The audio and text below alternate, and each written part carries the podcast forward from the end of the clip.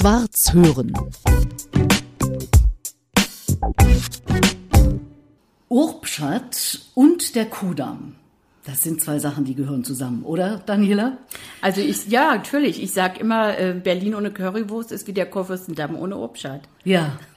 Und das hat damit zu tun, dass dein oder ich sag mal euer Vater, weil deine Schwester ist ja auch eine berühmte Fotografin, einschließlich eurer Töchter inzwischen und was da noch alles so mein kommt. Mein Sohn vor allen Sohn Dingen auch. auch. Ja. Das hat damit zu tun, dass euer Vater ähm, hier mal irgendwann angefangen hat. Was heißt irgendwann? Vor mehr als 50 Jahren. Ne? 53 Jahre sind wir jetzt am Kurfürstendamm. Mhm. Ne, Papa hat 69 den Laden äh, Kudam 100 73 aufgemacht, dann sind wir 170 gezogen und jetzt sind wir 157 am Koffersendamm. Mhm. Ja, und das ist halt eine lange Ära und äh, wir lieben es einfach hier zu sein.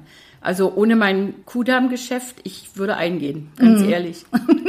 du könntest dir nicht vorstellen, wie deine Schwester in kleinen Machno zu sein? Nee, nee, das könnte ich mir nicht vorstellen. Aber da mein Schwesterherz eben auch dort wohnt und nicht so gerne früh aufsteht, ist es natürlich für sie ganz toll, dass sie direkt um die Ecke jetzt noch eine Filiale von uns aufgemacht hat. Und es ist eben der kleine Laden, der sieht so aus wie unser hier in klein. Ja. Ja, und da kann sie eben zwei Minuten vor zehn noch kommen. Ja, und vielleicht ist das ja auch ganz logisch gewesen. Zwei Schwestern, die beide sehr gute Fotografinnen sind. Äh, Vielleicht seid ihr euch manchmal auch ins Gehege gekommen? Überhaupt nicht. Also wir haben so ein gutes Verhältnis. Da kommt nichts zwischen, kein Blatt. Also es ist ganz toll. Und ich meine, wenn wir uns jetzt ein bisschen ausdehnen, ne, das ist doch jetzt schön. Und wir arbeiten ja zusätzlich auch noch auf Mallorca. Und da sind wir dann auch öfters mal zusammen draußen. Also irgendwie scheint kein Ort auf der Welt oder fast kein Ort sicher zu sein vor den Obschatz, oder? Ich befürchte auch. Also wir machen das wirklich so gerne und wir werden ganz viel gebucht und wir können nicht nur in Berlin fotografieren, weil wir eben auch viele Kunden haben im Ausland und ja, weißt du, das ist so eine Herzenssache. Also ich, ich könnte mir auch nichts anderes vorstellen. Ich wollte mit 13, war für mich klar, dass ich Fotografin werde. Also gab überhaupt gar keine andere Option. Überhaupt nicht. Nee, ich habe Papa immer begleitet zu seinen tollen Kunden. Weißt du, da war ich bei Kurt Jürgens so als kleines Mädchen. Und da hat er den früh morgens um 9 Uhr im Kempinski fotografiert. Ja, und da saß dann eben Kurt Jürgens in seiner riesen Suite und hatte einen Cognac schon und hat uns Cognac angeboten. Also es war für mich, ich dachte, um Gottes Willen, was ist das denn? Da war ich zehn oder so. Ja, aber es war einfach so faszinierend. Oder er hat mich mitgenommen zu Grete Weiser mit ihren kleinen Hunden in Massen. Kennen ja die meisten wahrscheinlich gar nicht mehr, diese Leute. Oder Marika Röck, also aus Also ne? ich kenne die Namen alle. ja, Unser Alter. Unser wohl. Alter kennt die noch. Also da bist du schon in ganz jungen Jahren mit der Prominenz äh, in Verbindung gekommen. Ja, komplett. Also deswegen ist für mich jetzt, ob ein Promi kommt oder oder das Mädchen von nebenan, das ist für mich so egal.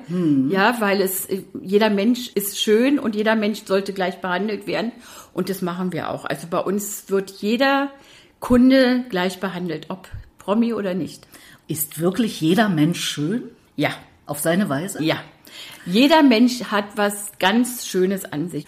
Also ich sehe es sofort, ja. Ne, bei dir wären es wunderschön deine Augen. Aha. Die strahlen ohne Ende, finde ich ganz toll.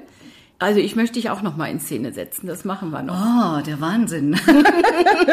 Vor vielen, vielen Jahren, als ich noch beim Sender Freies Berlin war, und der, glaube ich, noch gar nicht RBB war, also das äh, muss in den 90er Jahren gewesen äh, sein, war ich auch schon bei dir, aber es scheint schon so lange her. Und die Haare waren damals noch dunkel, jetzt sind sie halt äh, Natur. Ja, schön. Früher waren sie gefärbt. Aber es sieht gut aus. Ja, finde ich auch, Absolut, ne? absolut. Ist ja das neue Styling, ne, was man machen soll. Man soll ja sich nicht die Haare mehr tönen. Nee.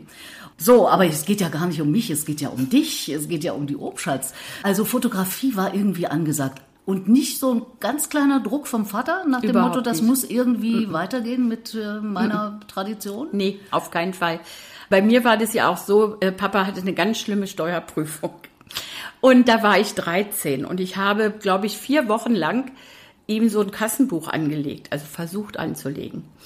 Er hatte das wirklich nur in Schuhkartons und da habe ich dann Nächte gesessen und habe ihm versucht, da was zu machen, was natürlich nicht viel gebracht hat. Aber ich fand es toll und ich habe gesagt, nee, also das Fotografieren macht mir Spaß, das Kaufmännische macht mir Spaß und dieses Action. Also ich könnte keinen Tag haben, wo es mir langweilig ist. Ich kenne das Wort einfach gar nicht. Nun habe ich ja auch viele Kinder, ich habe jetzt viele Enkel und dadurch ist das natürlich sowieso. Also Langeweile werde ich wahrscheinlich nur im Grab haben. Da kommen wir dann gleich drauf. Wahrscheinlich du auch nicht im Grab. Sag mal, wie viele Kinder hast du und wie viele Ich habe vier Kinder und sechs Enkelkinder. Siehst du noch durch, so namens- und geburtstagsmäßig? Absolut, ja. Mhm. ja. Die sind im Alter von? Die sind im Alter von 15 bis 7. Die Enkel. Ja. Und die Kinder? Die Kinder, die sind jetzt 45 bis 37. Und das hast du alles so, ich sag mal, nebenbei noch geschafft, neben einer Ja. Geschäftsfrau zu sein Ja. und äh, einer Fotografin. Das ist ja auch eine anstrengende Arbeit. Ich erlebe das ja bei Shootings, da bin ich ja kaputt, aber ich mache ja gar nichts, ja. Sondern ihr als Fotografin, ihr Naja, da arbeitet. ist der Unterschied. Wir machen das täglich, ne? Uns macht es ja einfach Spaß und es geht uns von der Hand.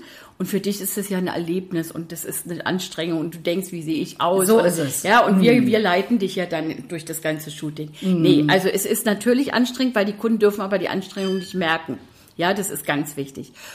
Also ich schaffe das natürlich, weil ich aber auch immer das Glück hatte, dass ich ein Kindermädchen hatte. Ja, und auch eben meine Eltern von meinem zweiten Mann, die waren auch immer zu für uns da, wenn wir jetzt auch Auslandsreisen hatten. Wir hatten ja Ausstellungen in New York und in, in Spanien und weiß ich wo überall auf der Welt. Und dann waren die immer zur Stelle. Und dadurch konnten wir uns wirklich total gut entwickeln. Also ich sag immer, wenn eine Familie top in Ordnung ist, dann kann man das auch schaffen. Und es war gut. Also Leben war da und Leben ist da, kann man sagen, oder? Das Leben wird immer bei uns sein. Also Also ja, auch jetzt auch hier, als ich zu dir gekommen bin ins Studio äh, hier im, am Kudamm, ja, gehen wir jetzt hier rein. Ach, da ist jetzt ein Shooting, hier sitzt jemand anders, da haltest du sehr. Also es ist hier Action sozusagen. Wir haben hier wirklich von früh bis spät Action. Und weißt du, ich nehme mir was vor morgens und denke so, das erledige ich heute. Es kommt nie so. Es kommt nie so. Es ist wirklich immer was anderes. Aber das ist ja das Spannende, sonst hätte ich ja Beamtin werden können. Ja, das ist wohl wahr. Ein Stück weit bist es ja vielleicht, weil du ja auch Geschäftsfrau bist. Äh, Ja. Das scheint da drin zu sein, hast du ja gesagt, machst Ja. du auch gerne. Aber das Künstlerische ist eben auch da. Und dann kommen eben auch zu einem solchen namhaften Fotostudio große Promis. Also wenn man da mal guckt, da ist Bill Clinton, da ist äh, Dieter Hallervorden, ein großer Promi für Berlin und auch darüber hinaus. Äh, Katharina Thalbach habe ich tolle Fotos gesehen.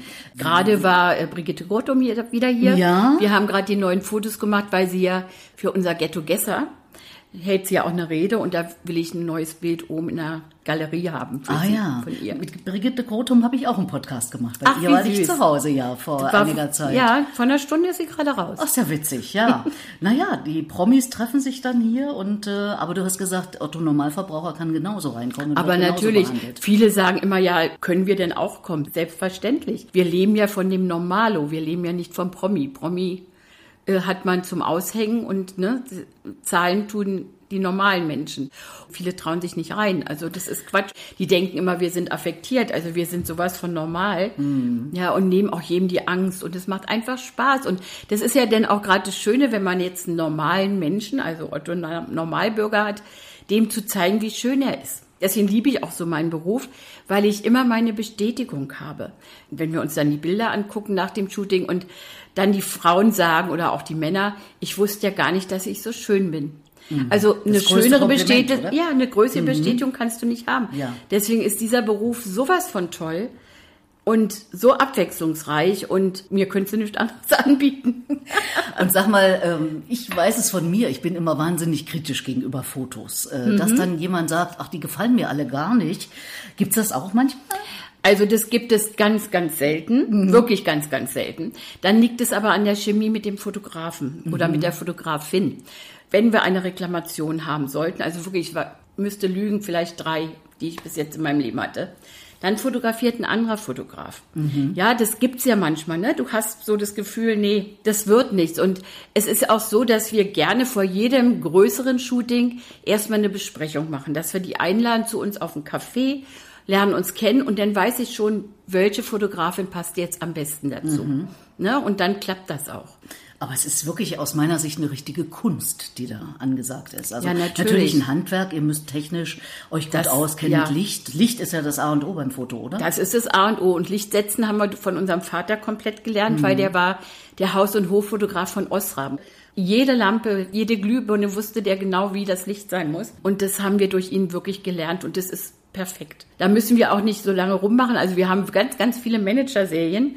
Die gerne zu uns kommen, weil sie wissen, bei uns geht's schnell. Ja, wir machen nicht so ein Gedudel wie manche männliche Fotografen, die zigmal ihr Licht nochmal messen, obwohl sie wissen, wie es sein müsste, aber machen eine Show drumherum. Das brauchen wir nicht. Wir mhm. sehen den Menschen, wir mhm. wissen, wie wir unser Licht machen und wir fotografieren. Und es kann manchmal ein Riesenshooting in zehn Minuten durch sein. Ja, wie wir zum Beispiel bei den Kennedys, als wir in New York bei Robert Kennedy Jr. waren, da hieß es vom Management, also zehn Minuten länger nicht. Nach viereinhalb Stunden mussten wir betteln, loszukönnen, weil wir zu Donald Trump mussten. Also es ist verrückt, ja.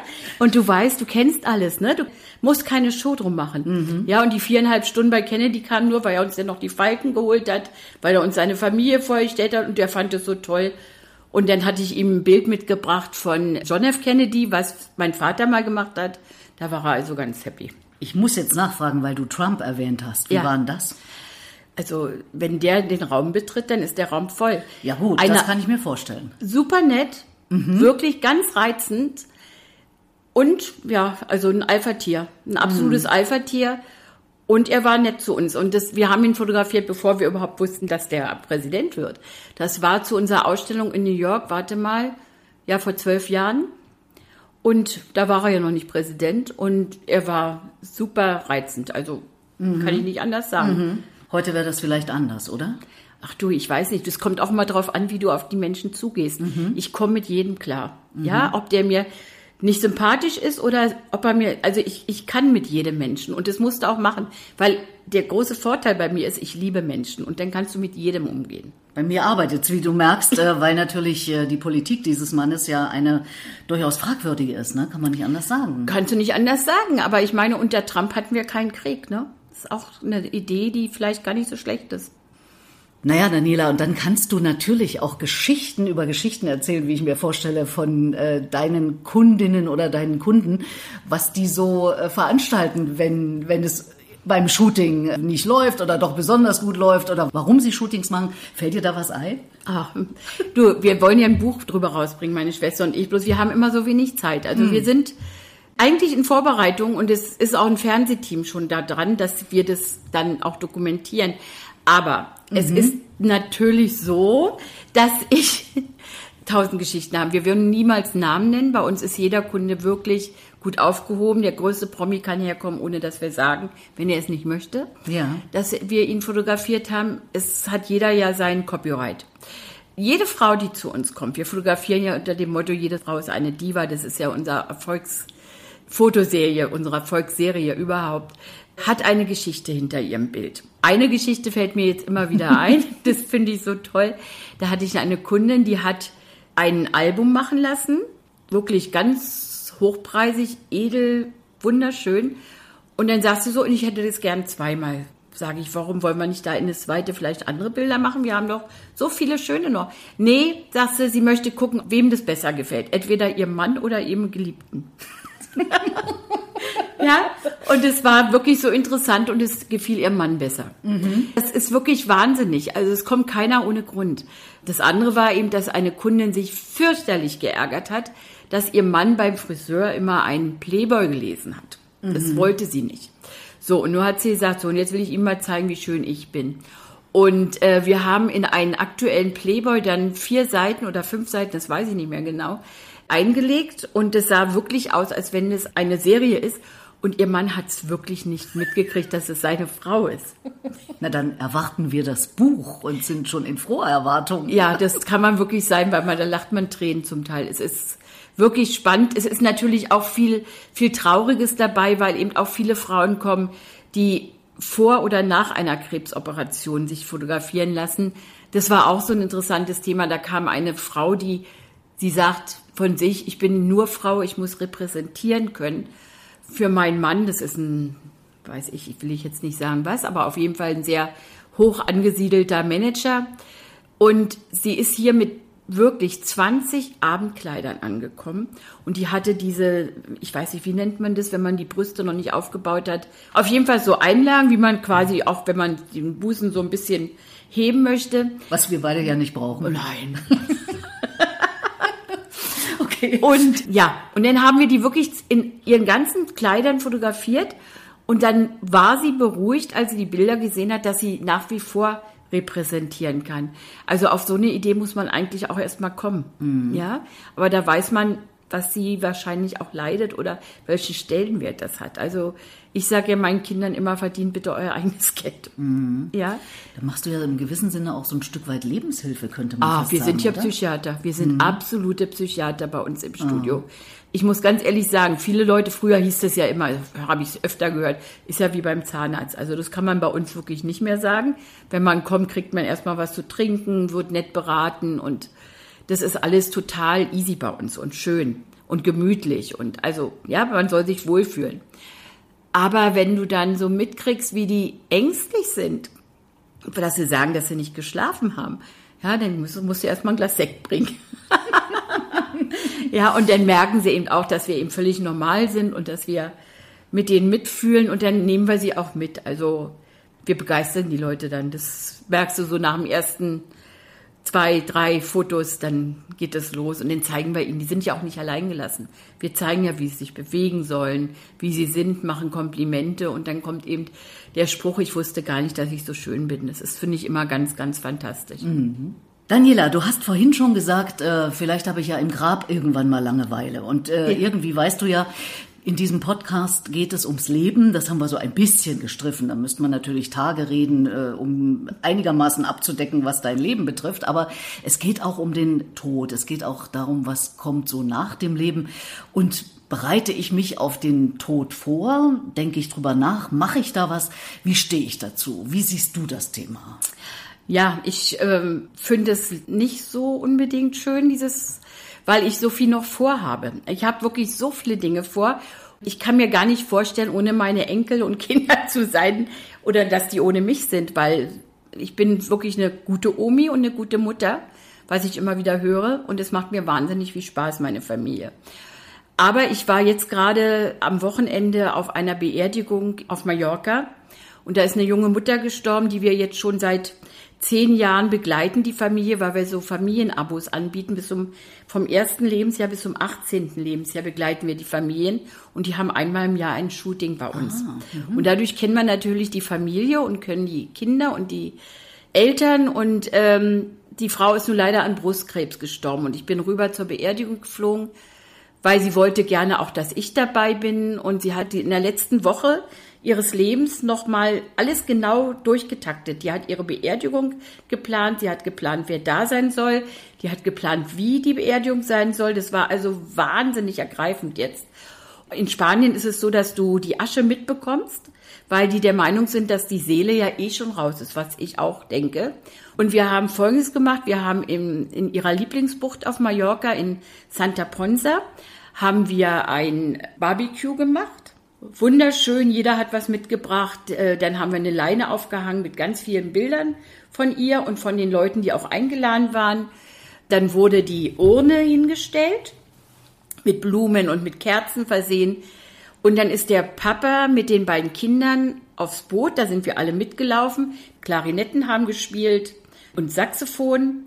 Und sind wir in so einem Trauermarsch dann runter zum Wasser und da stand das Boot und dann sind die beiden Kinder, die sind sechs und elf, mit dem Papa ins Boot und sind rausgefahren und ach, ich komme immer ja. noch in Schauer. Und ja. dann wurde die Urne ins Wasser, also der, was vom Menschen übrig bleibt, die Asche ins Wasser gestreut. Und ja. dabei war ganz tragische Musik. Und das war, oh, das war so ergreifend. Ich krieg jetzt noch Gänsehaut. Aber ich muss ganz ehrlich sagen, das war eine so schöne Trauerfeier. So möchte ich es auch haben. Ich möchte nicht mhm. irgendwo verbuddelt werden und aufgefressen werden. Ich finde es auch schön, weißt du, dann kannst du als Familie sagen, guck mal, hier ist Mama gerne schwimmen gegangen und da ist sie eben auch mhm. gelandet. Das ist also, finde ich, eine schöne Sache gewesen. Mhm. Und deswegen würde ich mir so eine Beerdigung auch wünschen. Also im Wasser wirst du Im Wasser. Wasser verstreuen, bloß nicht in irgendeiner Grabstelle. Ich finde es mm. ganz schrecklich. Mm. Naja, was du gerade erzählst, ist ja wirklich insofern schrecklich, als dass die Kinder so klein sind. Ja. Die Frau war, hattest du mir vorher 45. erzählt, 45. Das heißt, das ist ja alles schrecklich, aber es kann ja passieren. Das heißt, es kann auch uns natürlich morgen passieren. Das heißt, die Frage ist, ist man darauf vorbereitet? Du hast gerade erzählt, dass die junge Frau in der letzten Woche ihres Lebens das alles noch vorbereitet hat. Hast du denn für dich schon irgendwie gedanklich irgendwas vorbereitet? Vorbereitet? Na, was ich vorbereitet habe, ist einfach nur, dass sie mich ausschlachten können, was sie wollen, was noch möglich ist, weil ich das wichtig finde, weil diese, diese Spende. Organspende, ne, weil da kannst du wirklich noch mehrere Leben retten. Und ansonsten habe ich auch gesagt, dass ich das so schön finde, wie ich das jetzt erlebt habe. Ja. War das erste Mal in der Art. Aber ansonsten möchte ich da noch gar nicht so schnell daran denken. Naja, so wie du hier mir vor mir sitzt, passiert das ja auch noch nicht. Das Ja, ja, äh, ich sind ja noch Jahrzehnte vor dir. Ja, 50 mindestens. Wir beide sind ja fast gleich alt. Ja. Ähm, du hast gerade mal zwei Jahre mir voraus und ich denke ja auch, es geht noch lange. Aber ich denke eben auch, ich möchte, wenn es mir nicht mehr gut geht, sage ich mir, ich habe so intensiv gelebt. Warum soll ich das jetzt noch hinauszögern? Und gemessen daran denke ich eben, wenn ich an den Tod denke, immer ans Leben. Ich sage dann, da es schnell passieren kann, man weiß es nicht, lebe ich so intensiv, dass ich jede Minute nutze. Aber das geht bei dir ja auch so. Das mache oder? ich auch so. Ja. Ich sage auch meinen Kindern, Leute, wir leben. Ja, wir sind jetzt am Leben und wir genießen. Und das machen wir auch. Wir fahren auch einmal im Jahr alle zusammen in Urlaub. Dann seid ihr wie viele? 25? Nein, Ja, das selbst ist mit aber kein Urlaub. Das ist herrlich. Du, wir haben, es ist so schön. Mhm. Ja, da sind also meine ganzen Kinder, Schwiegerkinder, Enkelkinder, mein Ex-Mann, mein jetziger Mann, also alle da. Alle ja? verstehen sich gut? Alle verstehen sich super. Aha. Also ihr lebt sozusagen das Leben in vollen Zügen. Ja, wir haben so, so eine italienische Familienart bei uns, ja. Und gut, unsere Vorfahren sind eine, auf einer Seite ähm, Hugenotten, auf der anderen Seite Zigeuner. Ja, wir sind so sehr umtriebig. Und du brauchst nicht mal so irgendwann mal eine ruhige Minute, dass du sagst, jetzt lass mich mal alle in Ruhe. Habe ich noch nicht gesagt, aber nach der Beerdigung, da brauchte ich mal eine Stunde für mich, weil es mich wirklich so ergriffen hat. Und da bin, bin ich auch wirklich gleich dann nach Hause, habe ein Glas Rotwein getrunken zum Runterkommen. Das war wirklich ganz wichtig. Und dann habe ich auch gesagt, ich gehe jetzt auf mein Zimmer. Ich wohne ja dann auf Mallorca bei meiner Tochter, die hat da eine große Villa und ich habe da mein eigenes Apartment und dann habe ich gesagt, ich muss jetzt mal kurz für mich sein. Und das war dann auch gut und nach einer Stunde war alles wieder okay. Und weil wir jetzt gerade wieder in Mallorca sind, dort arbeitet ihr ja auch. Ihr macht dort Genau, auch wir machen dort auch die Shootings, genau. Ja. Wir sind gerade dort auf der Suche nach einer neuen Finca, weil wir eben viele Kunden haben, die jedes Jahr kommen, also durch diese Abos alleine schon. Mhm. Und deswegen müssen wir immer mieten. Und das äh, ist dies Jahr ein bisschen schwieriger gewesen. Jetzt kommen aber tolle Angebote rein, weil die immer die Sommersaison mitnehmen. Die ist, da können sie dreimal, viermal so viel verdienen, als wenn sie monatlich vermieten. Naja, es war ja durch äh, Corona für die auch nicht leicht. Also Das war für- für wen war es So leicht? ist es, für keinen. Ne? Nee. Also äh, bis auf die Maskenhersteller und so einige andere noch. Ja. Aber wir, die wir in der Öffentlichkeit arbeiten, für uns war es ja nur blöd. Sozusagen. Für uns war es nur blöd, wobei wir ja Gott sei Dank das große Glück hatten, dass wir systemrelevant sind, weil wir Passfotos auch machen. Und dadurch durften wir aufhaben. Dieser Begriff, Ja. ich hatte ihn schon fast verdrängt. Ja, siehst du? Systemrelevant. Ich stimmt. habe den geübt. Und den haben wir sowas von raushängen lassen. Das sagen wir sonst nie, dass wir Passfotos machen. Großartig. Ja, wir machen es einfach. Aber da haben wir gesagt, wir müssen offen haben. Ja, klar. Ja. Und dadurch war das für uns eigentlich nicht so schlimm, weil wir jeden Tag wieder ins Geschäft gefahren sind. Nun sind die Zeiten ja zum Glück vorbei und Ich so hoffe. schnell kommt auch hoffentlich nicht Ja. irgendwas Neues dieser Art. Das reicht einmal im Leben, glaube ich. So Ich denke Pandemie. auch. Also mir können Sie es auch nicht nochmal erzählen. Also, Also, wirklich. ja, also das äh, war wirklich nicht schön. Und äh, dann würde ich jetzt zu guter Letzt, liebe Daniela, dich noch mit äh, meiner Idee kurz vertraut machen. Ich denke ja, dass es gut ist. Wir hatten ja schon über Tod gesprochen und äh, wie das so eventuell ist. Du willst da ja noch nicht so sehr, aber wir wissen jetzt, du willst ins Wasser gestreut werden, Ja. da wo du gern baden gehst. Hier irgendwo Berliner See wahrscheinlich. Nee, oder? lieber auf Mallorca. Ach, lieber dort. Ja, Ah, okay, ja. dann hätten wir das schon mal Mallorca ist meine Lieblingsinsel immer schon. Ah, das verstehe. Mhm. Und das Prozedere, da gibt's ja meistens eine Rede. Gab's da nicht, Gab's aber da jetzt, wo du gerade warst, nicht? Nein. Aber könntest du dir vorstellen, ich habe die Idee, noch mal kurz selbst über mein Leben zu reflektieren. Nicht so sehr, ich bin dann und dann geboren und habe das und Mhm. das gemacht, sondern eher so anekdotisch, also was aus meinem Leben zu erzählen, um mich selber noch mal dran zu erinnern, wenn ich es aufschreibe Mhm. und dann spreche.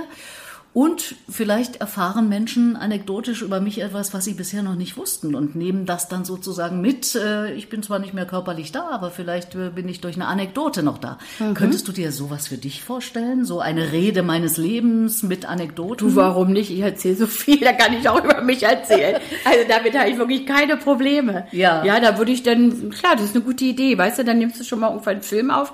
Oder vielleicht habe ich auch dann die Möglichkeit, so die Zeit, wie das jetzt meine Kundin auf Mallorca hatte, dass du denn wirklich weißt, es ist jetzt soweit hm. und dann kannst du natürlich noch viel mehr agieren. Aber das weißt du ja nicht. Das, das weiß meine, man wenn nicht du so eine immer. Krankheit hast, äh, nehmen wir mal an, du hast keine. Dann ja. weißt du ja nicht und schieb es nicht zu weit raus, wenn ich das mal so sagen darf. Also ja. ich sage mir das selber. Ja. Neulich fragte mich ein Gesprächspartner, hast du deine eigene Rede fertig? Ich mhm. sage nein. Nein. Ich habe sie bis heute nicht fertig. Nee, das ist so. Nee, und meine Mutter hat ja wirklich immer gesagt, es steht alles in einem großen Buch, wann es zu Ende ist. Und das stimmt. Also wir können uns einpacken, wie wir wollen, schützen, plötzlich ist halt vorbei. Ja, deswegen wieder mal unser Motto, wir leben heute und nicht morgen und genießen, einfach genießen. Ja, alles ist schön, selbst wenn unten, weiß ich, ach, ich finde jetzt kein Beispiel, aber wenn mir irgendwas krumm kommt oder wenn dich einer anrempelt im, im Supermarkt oder so, sei freundlich, entschuldige du dich dafür, dass er dich angerempelt hat und alles ist gut.